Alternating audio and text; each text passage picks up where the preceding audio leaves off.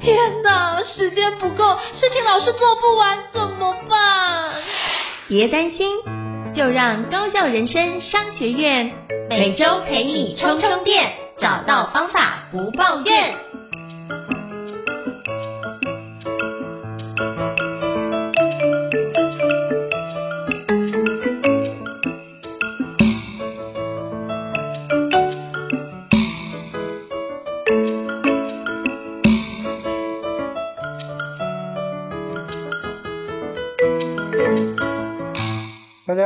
是赵英成，欢迎大家来到高效人商学院 Podcast 啊。今天我们要介绍一本我觉得很棒的一本书哦，是亲子天下三月号 PBL 专题式学习啊。那这本书我看了之后，真的非常的惊人，而且非常感动，就赶快就是跟我们家的孩子分享，也把这本书就是是家长群组分享给众多的家长。觉得如果能够用这个方式来做分享跟学习，我觉得绝对是未来的一个很重要的趋势哦。那今天我们非常荣幸呢，能够邀请到亲子天下毕敬孙总主笔来跟我们分享这一本的相关的内容哦。那我们欢迎总主笔，总主笔好。好，嗨，胤丞好，我是亲子天下的毕敬孙，很高兴你喜欢我们这本三月号的杂志。呃，我自己是非常的喜欢，也觉得很高兴，呃，能够亲眼的。看到这个实践，以及我们可以把它带回来，给更多的台湾的老师、家长还有小朋友来参考。是，那是不是可以邀请金孙总主笔先跟听众简单做个自我介绍，让大家可以多认识你一些呢？好，嗯，我在亲子天下今年是第十四年。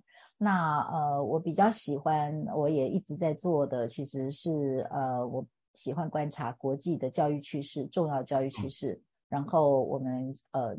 可以出国去采访，然后把最新的那个各种的讯息带回来台湾，就是让呃我们自己开眼界，也让大家开眼界说，说原来学习可以有这么多的呃方式，学习可以有这么多的样貌，那这都不是空穴来风，而是呃已经都在实践。嗯，我觉得真的是很棒，因为那时候看到这本书的时候，就觉得哇，真的做了非常透彻的研究。包含亲子天下派了一个团队，直接到呃美国直接去取经哦，那我就觉得哇，这要花多少多少的成本，也花多少的时间来撰写这本，所以我真的觉得这本真的非常值得大家好好的拜读。那也想请教，就是禁书总读笔，为什么这一次三月份要做 PBL 专题式学习，是有什么样的一个契机促成这一件事呢？嗯、对。那因为亲子天下，我们一向都非常的关注哦。现在在国际上，呃，大家在做的一些教育的创新也好，或者是教育的改变也好，所以我们过去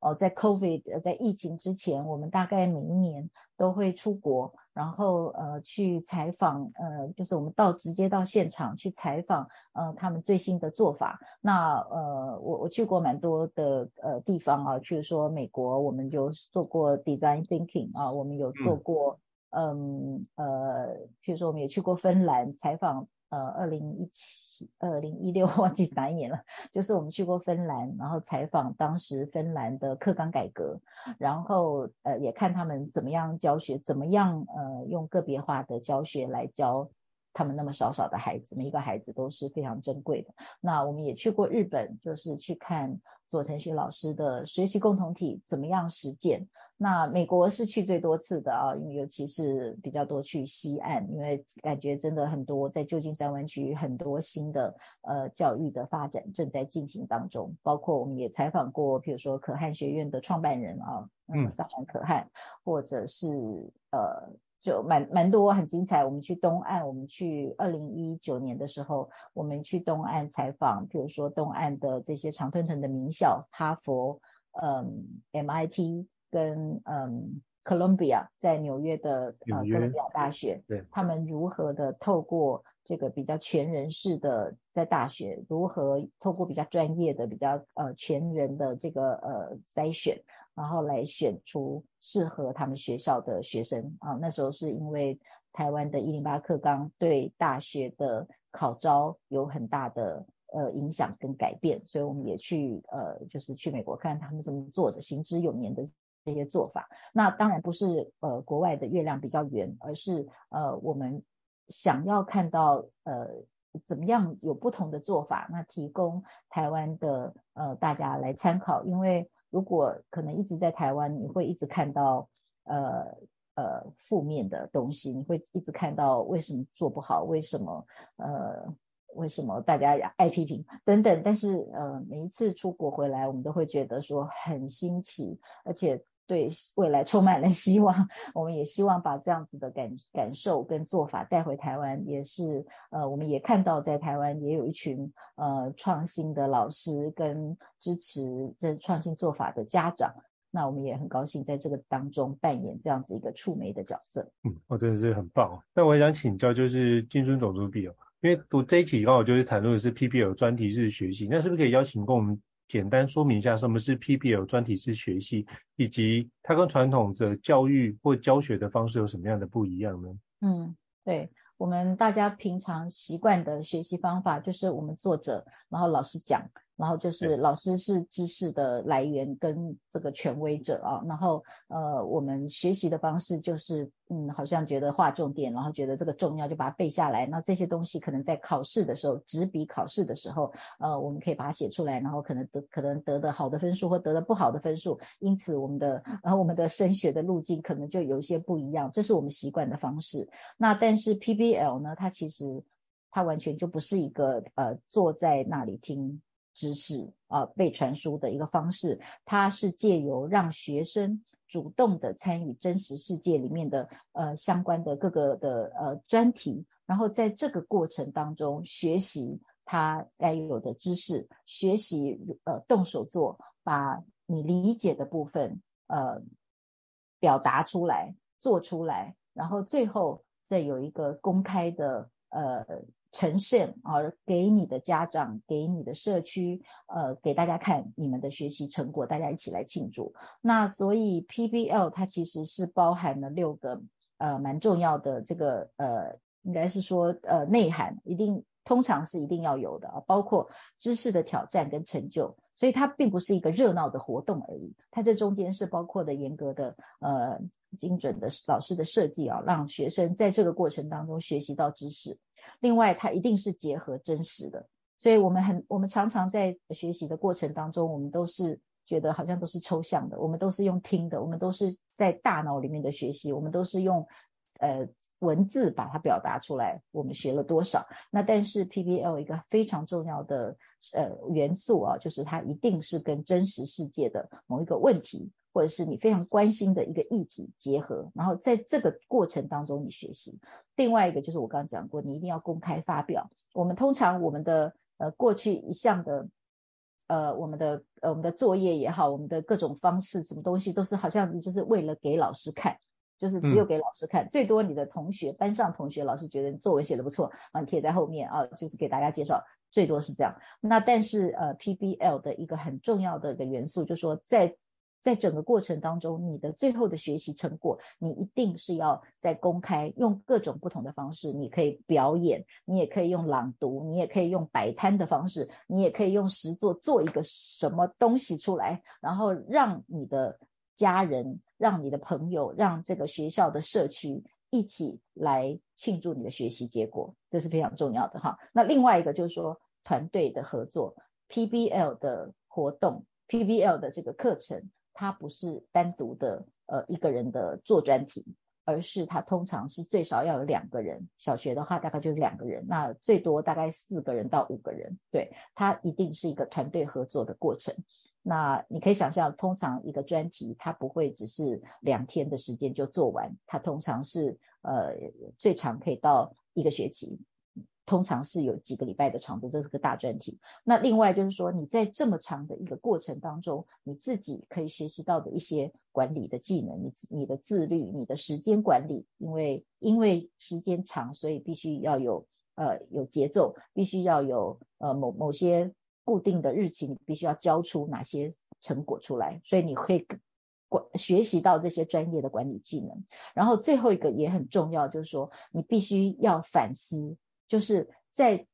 学习的过程跟学习的最后，你必须要有一个自我的反思，也就是说，我在这个过程里面，我在这个专题里面，我哪边做的最好，我哪边呃做的不够好，我下次再来的话，我可以做哪些努力。所以这是 PBL 的呃要有的这些元素。那在台湾，我们常常听到说，呃，我们有做专题呀。呃，我们有探专题探究啊，但感觉在台湾比较多的这个专题，所谓的专题都是一个人的，好像就是一个科学的报告、嗯、或者是科学的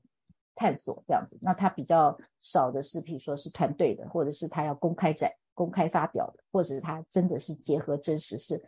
跟孩子的生活是密切相关的，所以可以想象，呃，透过 PBL 的这个学习，孩子会在他不会无聊，他也不会觉得说我为什么要学这个，因为他知道他学了某些东西是为了要解决他想要解决那个问题，是要来完成他的专题，嗯、对，所以呃，这个是 PBL 的一个就是六个蛮重要的元素。哦，我觉得这很重要，就是是结合真实世界的问题，而且一定要公开发表。我会记得我那时候在美国，我就在纽在波士顿念念研究所，然后就发觉全班最会发表的永远都是印度的同学。啊，为什么？因为他们就非常热衷于发表，他们都说所有的发表都交给我们，嗯、那我们就很默默的在那边做很多报告。包括我在美国工作的评价，他们说，哎、欸，你们工作做得很好，但只是说就是常常不善于表达，或者是不善于把自己做的丰功伟业讲清楚。嗯，我觉得谦虚是一种美德。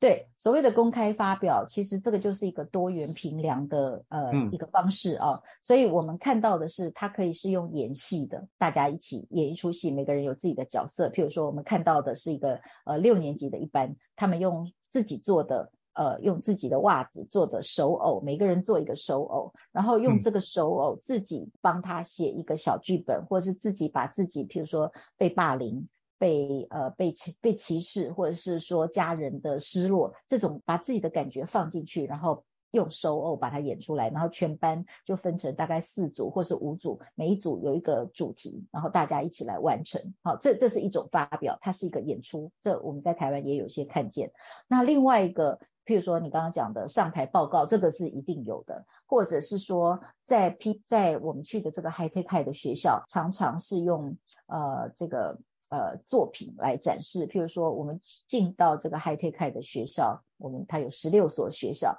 每一所学校的墙面都是满满的学生的作品。那这个每一个作品就是他一个专题的结果，嗯、那他也不会是一个人的作品，而都是全班的作品。对，所以呃，譬如说我们。呃，他们常常会教孩子，最重要的核心是你要认识自己。所以从小学低年级开始，他就用呃，譬如说他画一只自己想要做、想要穿的鞋子，他用画鞋子的方式来表达我想要一个双怎么样的鞋子，这代表我是怎么样的人。然后到最后，大家穿上自己自己做的鞋子。啊，可能是纸做的，自己做的鞋子，然后来演出一场服装秀，每个人穿上自己的鞋子，然后在在最后自己还要再写一个小小报告，说我为什么我为什么觉得我为什么我要设计这样的鞋子？好，这是鞋子专题，就是说在 High Tech High 这个学校，在呃 San Diego 美国的南加州的圣地亚哥这个地方的这个 High Tech High 的学校群，每一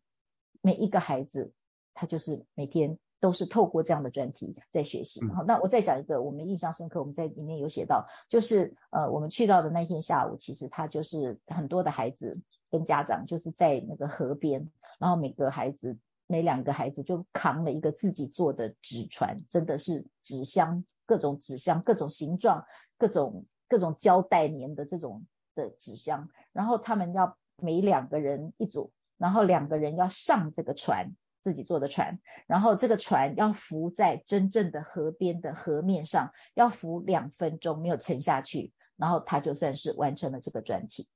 好，所以所以这个这个叫做公开发表，这是公开发表的一种，这我们想都想不到。那这整个专这个下水典礼的这个最后的公开发表，它是一个要学习浮力。就是水有浮力，为什么船会浮在水面上？那这是一个大概两三个月的一个专题。那这是小学五年级的专题。我觉得这真的是很厉害哦，就是小学五年级可以做出这样，而且如果依照刚刚就是总主笔这边讲，其实他那个研究的历程，其实就算放到现在大学生来看，其实那个历程是都做得到。像这样的程度，说不定也差不多。所以我觉得他 从小就开始做这样的锻炼，是一件很难得的事情。没错，那当然，在像这样子的设计，就是像这样子的专题的设计，那一定呃年纪越小，就是老师他要来搭建的音架就越嗯。越重要嘛，老师的角色在这里面就越重，他设计的过程就越要考量到孩子的能力这样。那所以这个五年级的这个福利，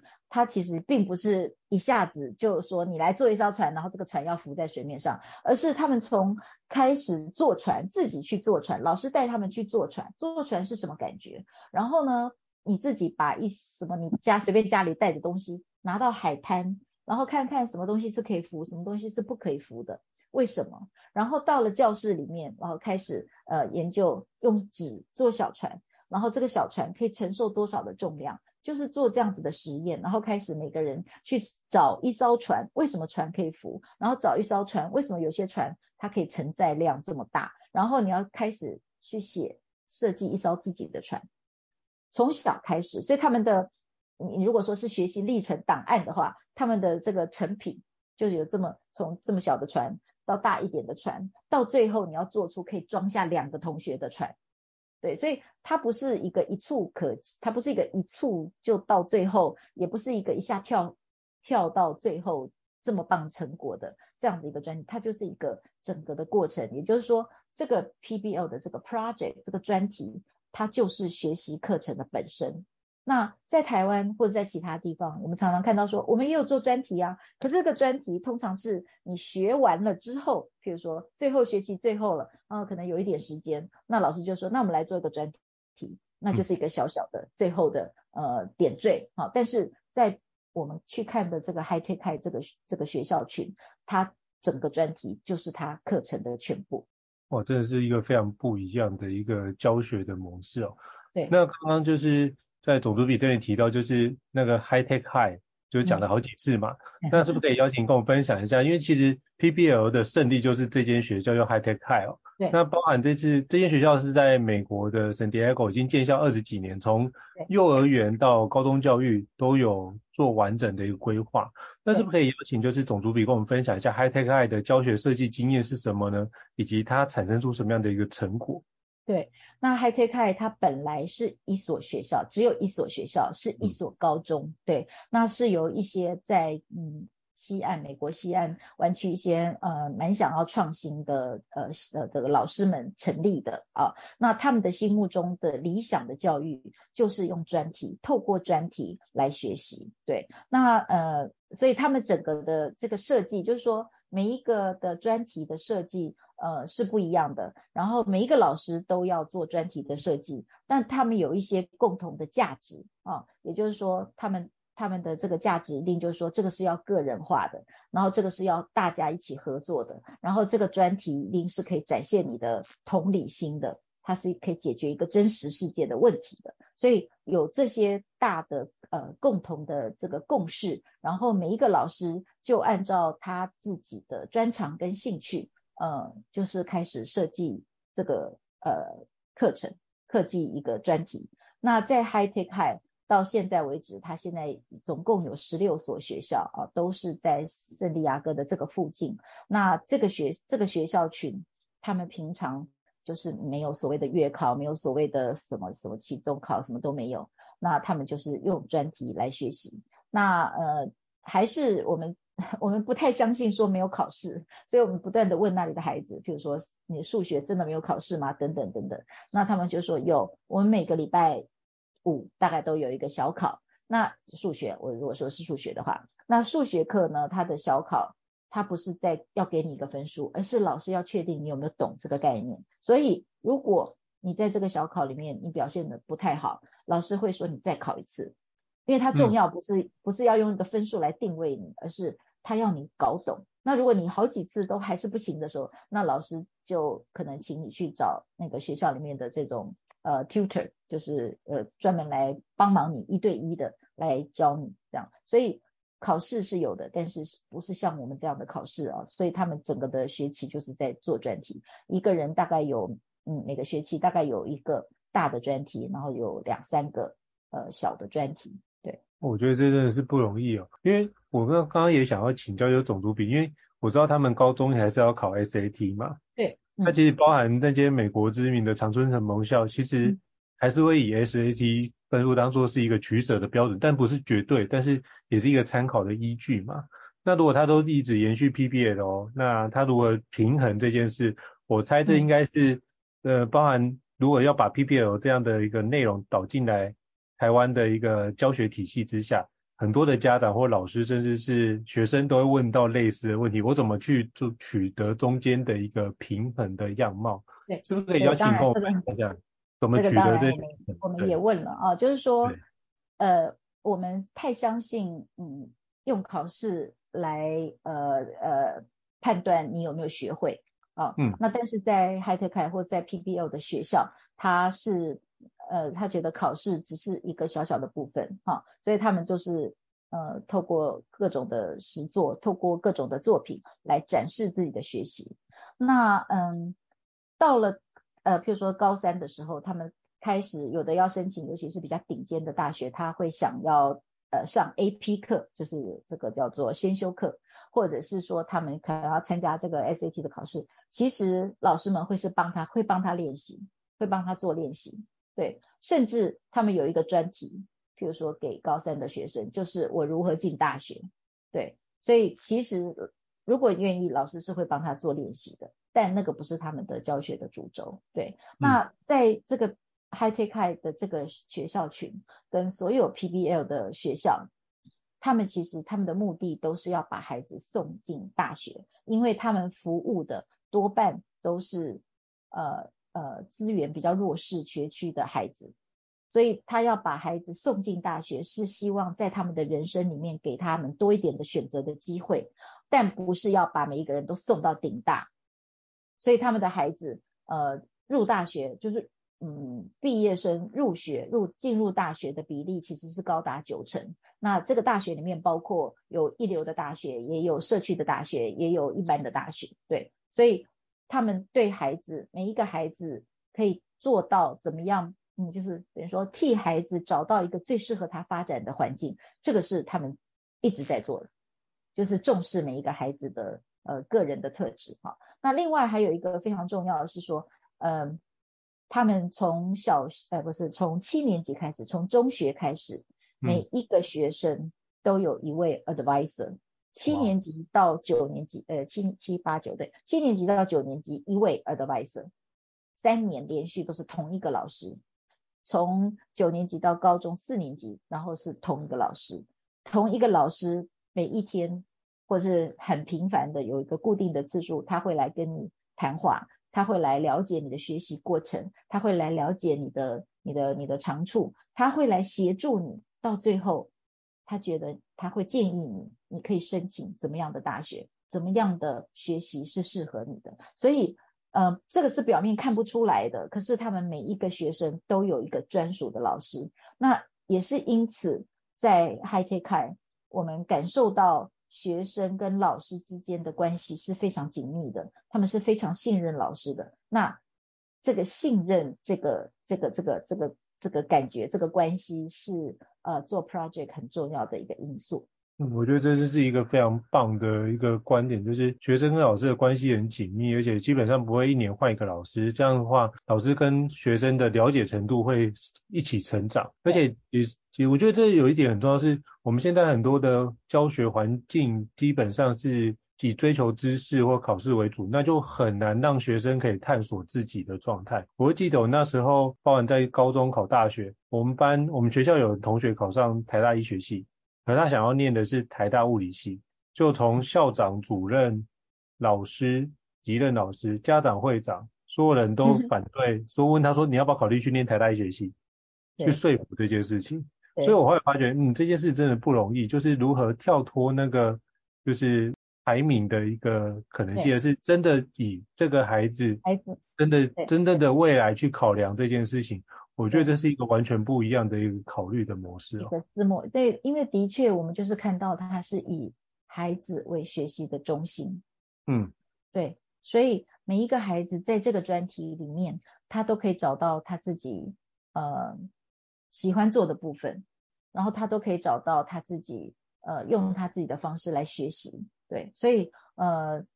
所以每个老师也都认识每个孩子，所以在 High 的这个教室里面，大概就是譬如说二十二十二十不会超过二十五个孩子，然后他们的老师就像刚刚讲的，就是他们的老师也是很简单，每天就是他们不是跑班，他们就是固定在一个教室，然后老师就是老师也没有那么多科，他们是把各种的细的科目有把它变成一个呃科群的概念，就是说呃如果你现在是中学生，那你上的课每天可能就是西班牙文就是一定要的，然后语言，然后就是。呃，自然科学或是数学啊，一个学期一次，然后就是一个叫做 humanities，就是人文学，那这里面包括语文，呃，包括呃社会跟历史，所以他们的老师就是每天就是面对这些老师，所以每个老师都很了解他，所以你也不会有呃我这个老师的专题卡到我的其他老师的或者其他课的专题哦，我时间弄不过来。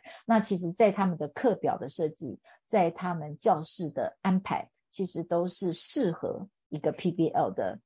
环境。嗯，真的是不容易，因为这其实除了这些学校的课表之外，学生的状态、老师的状态都必须做全盘式的一个思考跟搭配哦，才不会就让这件事情接不上。我觉得这是一个非常重要的环节。对，他 PBL 他们都说是一个文化，就是说它是一个，嗯、而且它绝对不会是一个老师做，它一定是要。大家一起，那整个 High Tech High 的这个学校群，它就是有呃有 CEO，然后就是有这种叫做平台的这些单位，它就是服务各个学各个学校的需要，都处理行政的事情。那老师真的只要专注在在教学上就好了。哇，这样真的很棒。那我也想请教，就是种族比哦，像这一次去就是加州参访，除了 High Tech High 之外，那亲子天下还参访了哪些学校？那有什么样不一样的特色？是不是邀请跟我们分享一下？对，那我们就是从我们在 High Tech 我们呃待了三天，然后我们就往北走，嗯、我们就到了呃旧金山的圣何塞，就是圣荷西圣荷西。圣荷西。那在那里我们参参访了一家是公立学校。它是公立的学校，因为 High Tech 是叫做呃 Charter School，是公办民营的。公办民营。公办民营的学校。那这个公立学校，大家就会觉得说，哦，公办民营，因为你比较自由，你不用跟着课纲走，所以你可以做这种大破大立的事情。那公校呢？公校可以做吗？那我们去到的在圣荷西的这所公校，它其实是呃等于说是呃 is a Tier One 的学校，Tier One 就是说它的。他们的孩子的组成，他们的家庭是特别辛苦的，所以这个学校会从联邦政府拿到经费，然后特别要来帮助这些孩子，所以它是一个，你可以想象它是一个弱势的学校，公校。那我们去到这个学校，这个学校的老师们，你的确就看到这个学校的孩子跟 High Tech High 的孩子就不太一样。那很多的孩子其实是爸妈是不会讲不会讲英文的。他们可能有的是难民等等啊，很多这样子的孩子。那呃，要怎么样让这样子的孩子也爱上学习，甚至喜呃，甚至能够学习啊，学到他应该有的能力？那呃，校长老师们觉得用传统的方式是不行的，因为传统的方式叫做排错，就是说我一直告诉你，你这里不会，那里不会。所以我我你就是要补强你不会的地方，所以在这样子的呃气氛跟学习方式之下，这些孩子从一开始就就没有机会了，对，所以这校这个学校 Catherine Smith 呃公立小学的校长老师觉得这样不行，那他们就听到有一个叫做 PBL 的这个专题式的学习，于是老师就是去学去呃。去一个 PBL Works 这样的一个组织学，这个这个组织是专门推动 PBL 的，他们就学学回来之后就立刻用，立刻带着孩子做专题。那他们没有办法做到像 High Tech 那样子百分之百每天都在做专题，但是他们尝试的在每一年，呃，每一个学生都有做三次专题的机会，对，所以老师就会设计一个是跨跨科的。嗯，小学本来就比较容易跨科，是跨领域的的专题。譬如说，我们去看到的是小学五年级的学生，他们呢四个人四个人一组，这个大的专题的题目叫做自我照护 （self care）。那下面有分呃睡眠组，有分财务组，有分呃零食组，啊，还有其他的组。那呃，在 self care 自我照护的这个这个呃大题目之下，这些孩子会去想说，我的家人，因为他想要帮助我的家人好好的照顾自己，有更好的生活，所以他就会去看他的家人，例如睡眠组就会说，我的妈妈为什么她睡不好，睡眠有多么的重要，他们要做研究，睡眠很重要等等，他们要写报告。那为什么我的妈妈睡不好？去研究原因，这个是同理心，因为你你想要帮助你自己最最亲爱的家人，所以去研究妈妈为什么睡不好，找出原因之后，想那有什么办法可以帮助妈妈有好好的睡眠？所以他们就会提供说，啊，有耳塞子，如果环境太吵，或者是说，哎，有什么呃。喝那个什么薰衣草茶，或者是说还有给大家给妈妈按摩啊等等，就是他们会想出各种不同的办法，这是解决方案，对，然后提出来告诉大家说，哎，我们有这种方式，你也可以试试看。那这是一组，那另外一组就是呃 financial，就是财务组，那就是说我的表姐啊或者我表哥啊，常很呃乱花钱啊等等等等，于是他们就把他找出。呃，为什么你要管理你的财务？如何管理你的财务？那我的表哥乱花钱，我怎么样帮助他，让他好好的，嗯，就是不要乱花钱，可以存钱等等。所以这个就是跟真实的生呃真实的呃议题结合，这个是他们生活里面的事，这是他的家人的事，他想要帮助他。那在这个过程当中，他们去研究睡眠的重要，呃，去研究财务的重要。这里面他学到了呃生物。他学到了数学，然后他最后他表现出来，告诉大家说，我有这些解决方案。对，所以这个是你如果去看了 High Tech High 再来看这个学校，你会觉得哦，他们的他们的公开发表呃比较阳春，但是这个一点都没有伤，都都不会呃都不会让这些孩子觉得呃我没有学到什么，你反而看到孩子在平常的传统的教育之下，他们可能。会被放弃的这群孩子，可是他们在自己的这个专题里面，他们是这么的热切，这么的开心的跟你分享，我觉得这是很让我感动的。我真的是一个非常难得，对，对就是我觉得能做到三次已经很不容易了。对对，那所以他们就会觉得说，呃，在 PBL Works 这个推动呃 PBL 的这个组织在美国，那他就会觉得说，High Tech High 的这个做法，它当然是一个极致，可是我们希望每一个孩子至少。一年可以有三次的机会，那他在他十二年的求学过程当中，他就有二十六次的机会，他就有有不同的呃时刻，他可以体验到 h PBL 的那个有趣，跟他可以体验到 PBL 带给他的呃学习。那在这个整个过程当中，其实他们非常的强调，除了知识的学习之外，你当然还要动手做，因为几乎每一个专题都是需要有动手做，不是要画，就是自己做一艘船，或是。呃，制作什么东西，这都一定有动手做的机会。而且在这个过程当中，你要学习怎么样跟同学合作，怎么样沟通，然后你要怎么样呃，可以管理自己，要在自己准时的交出一个报告，或是交出一个什么你的作品。所以他们说，在这个整个过程当中，孩子不只学到知识，孩子还学到很珍贵的非认知的能力。嗯，非认知的能力是所有的呃企业。都会说，我们在找人的时候，我们要找这些可以自律的、有好奇心的、会懂得解决问题的这样子的人才。所以，呃，PBL 刚开始最早的时候是想要帮助那些呃缺乏资教育资源的孩子。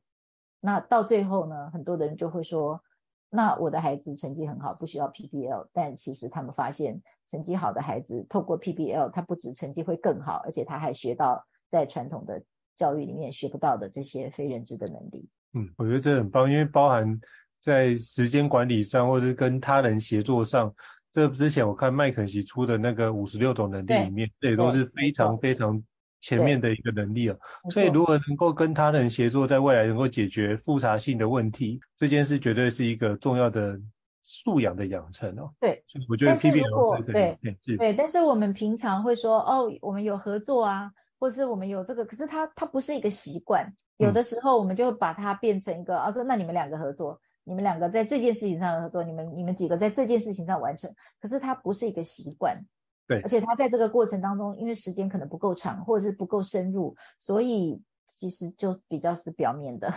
对，因为我们通常还是习惯就是自己完成，然后除非自己。做一段时间之后，发觉来不及，再去找 大家合作，比较像是这样的形态。对，甚至是在合作的过程当中，就是有的人就什么也不做，或是有的人就是对，对，就一定有这样的状况。所以其实呃，所谓的合作，其实它也是一个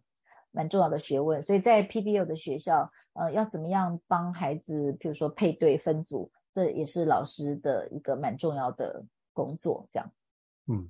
真的不容易。那我也想请教，就是金书总 Ruby 啊，像台湾如果要发展就是 PPL 专题式学习的话，我们有这样的条件吗？以及我们需要多做些什么？是不是可以邀请您就您的看见跟我们分享一下您的观点？对，那其实台湾，我们为了这次的这个呃封面故事，其实我们的同事也上山下海，也找台湾的做专题的这个学校，嗯、那其实是其实是有的，虽然呃还不够多。对，那我先讲台湾的案例啊，就是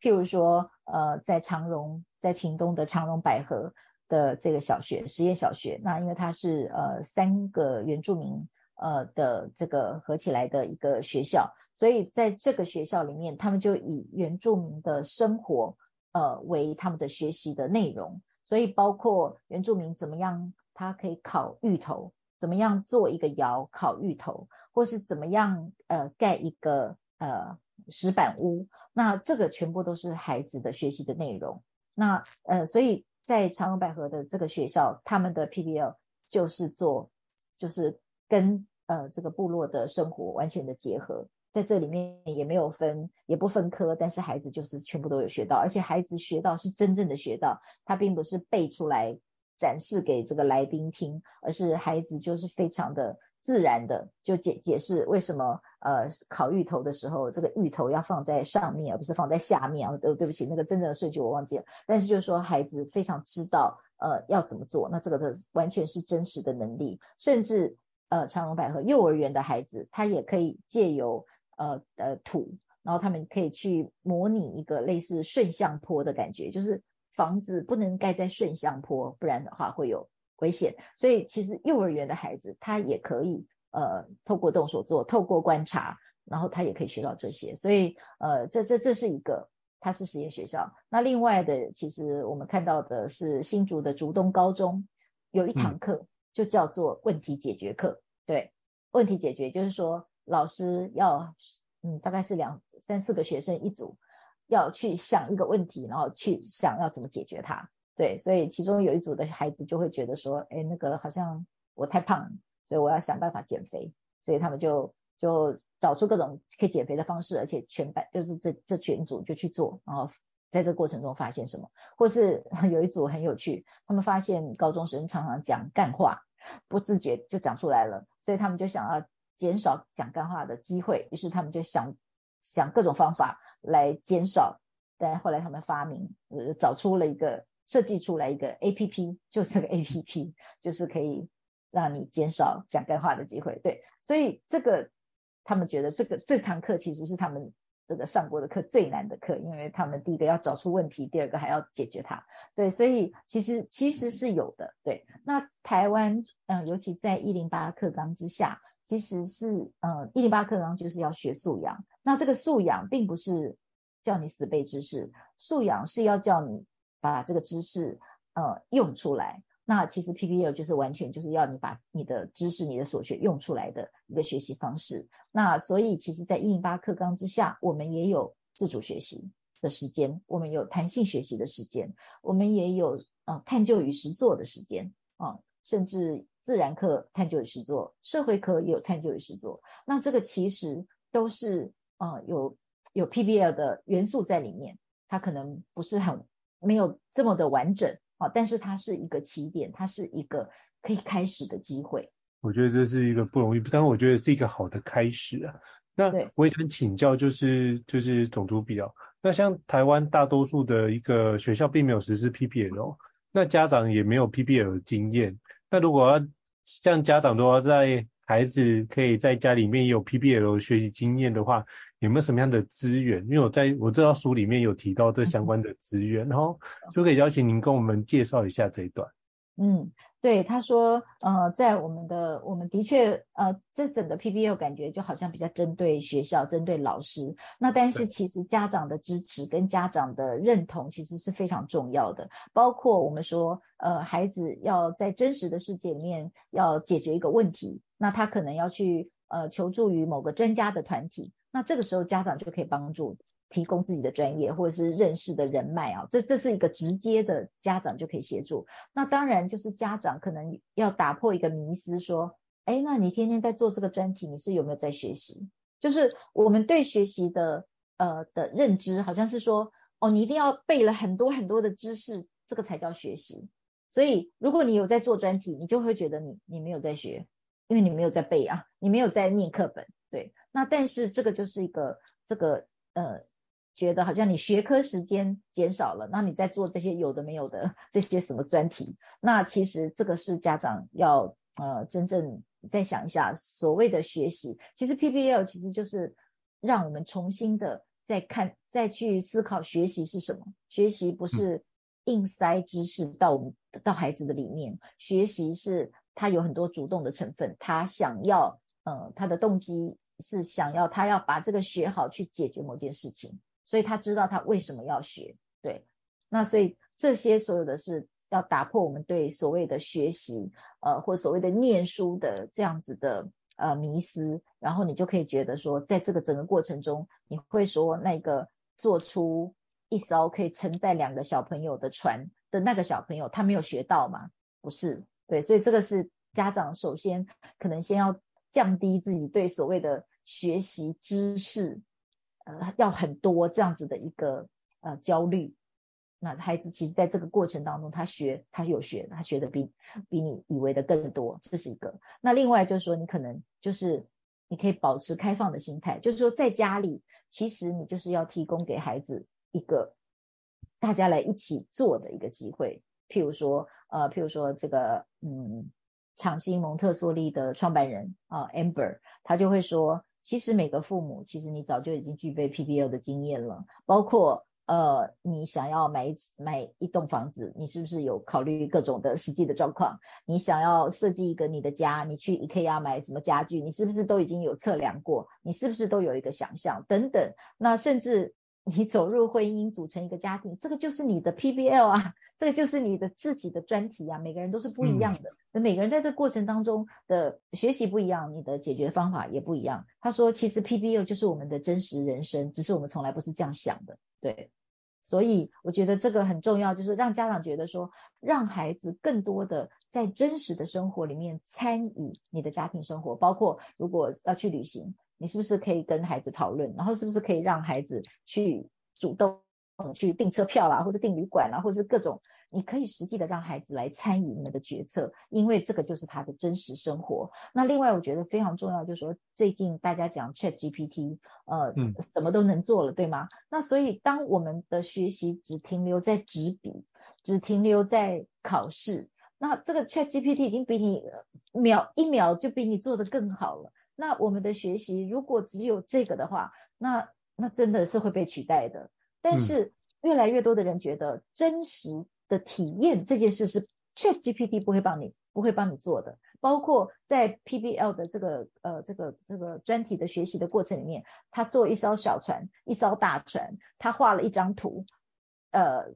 这些都不是，或是他做一张椅子，用用纸板做一张椅子，这椅子不会倒。这个都不是 ChatGPT，不是机器人可以代劳的，所以这个是真实的体验，这个是孩子最独特的这些真实的体验，这个是家长可以提供的。